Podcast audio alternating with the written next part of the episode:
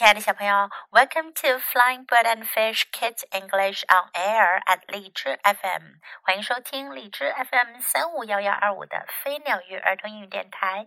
This is Jessie，我是荔枝优选主播 Jessie 老师。今天我们要继续讲《My Weird School Book One》，Miss Daisy is Crazy Chapter Eleven 第十一章。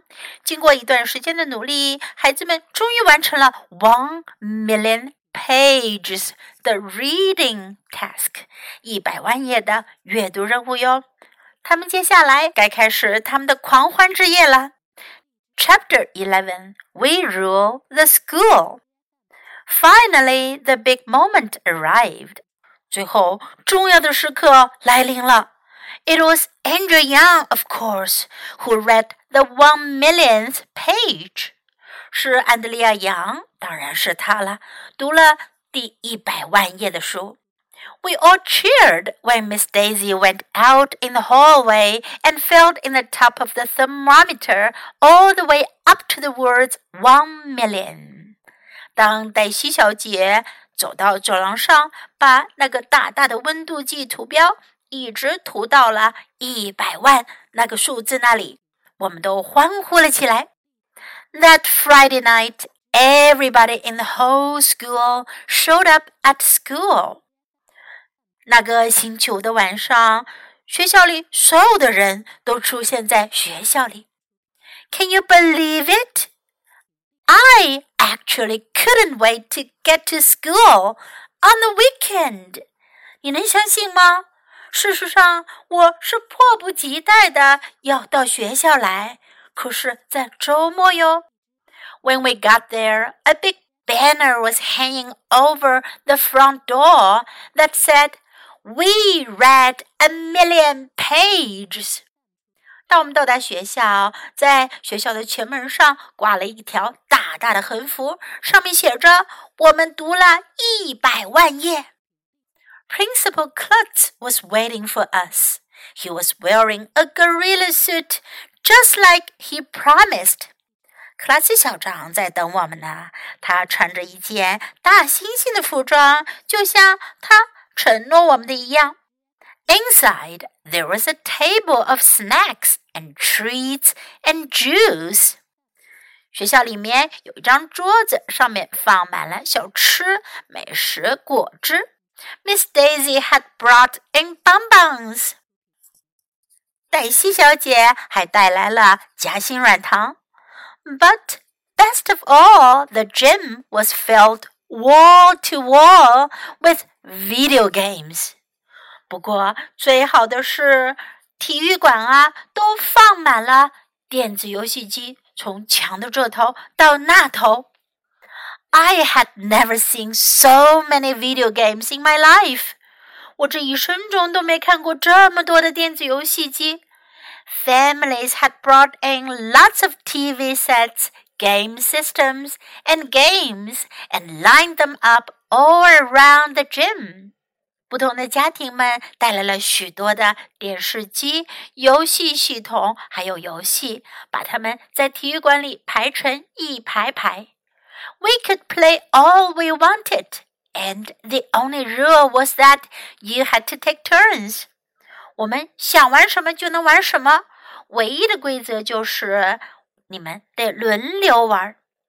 For the kids who didn't like video games, there were tables of board games set up in the middle of the gym.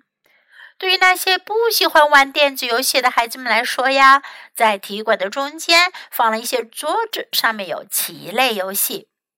I think they're called board games because you get so bored playing them. 我觉得呀，之所以这些棋类游戏叫做 board games，因为你玩它会变得 bored，很无聊，很厌烦。I played just about every video game in the gym. 我玩了体育馆里几乎所有的电子游戏。After a few hours of staring into screens, I had a splitting headache. My hands hurt, and I thought my eyes were going to fall out of my head. 盯着游戏看了几个小时，我的头痛得都快裂开了的，我的手也疼，我觉得我的眼睛都要从头上掉下来了。It was the greatest night of my life。这可是我生命中最棒的夜晚啊！Wow, such a night with all those video games. Do you want to have one night like this? 这样一个全是电子游戏的晚上，你也想来一个这样的晚上吗？Do you like video games or board games？你们喜欢电子游戏还是棋类游戏呢？Now let's practice some sentences and expressions in this chapter. We all cheered. 我们都欢呼起来。Cheer 为某事欢呼。Cheer. We all cheered. Can you believe it？你能相信吗？Believe 相信。Can you believe it? I couldn't wait to get to school. 我等不及要去学校了。I couldn't wait to get to school. We read a million pages. 我们读了一百万页书。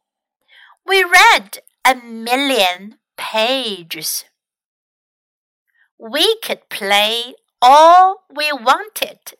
我们想玩什么就能玩什么。We could play all we wanted.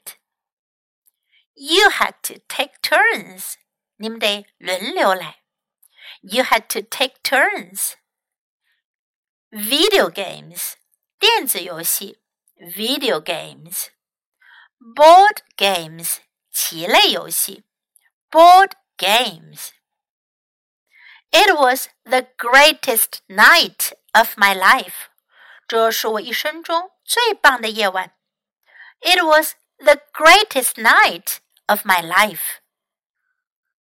最棒的夜晚吗？不过对于 AJ 来讲，他的人生还长着呢，可不一定是最棒的哟。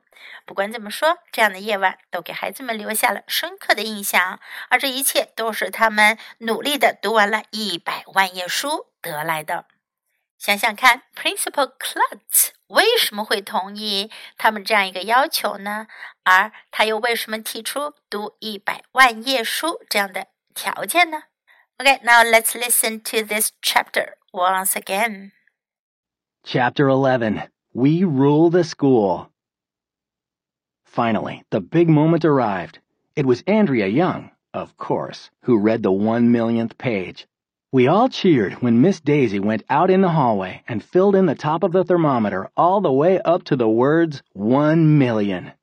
That Friday night, everybody in the whole school showed up at school. Can you believe it? I actually couldn't wait to get to school. On the weekend. When we got there, there was a big banner hanging over the front door that said, We read a million pages on it. Principal Klutz was waiting for us there. He was wearing a gorilla suit, just like he promised.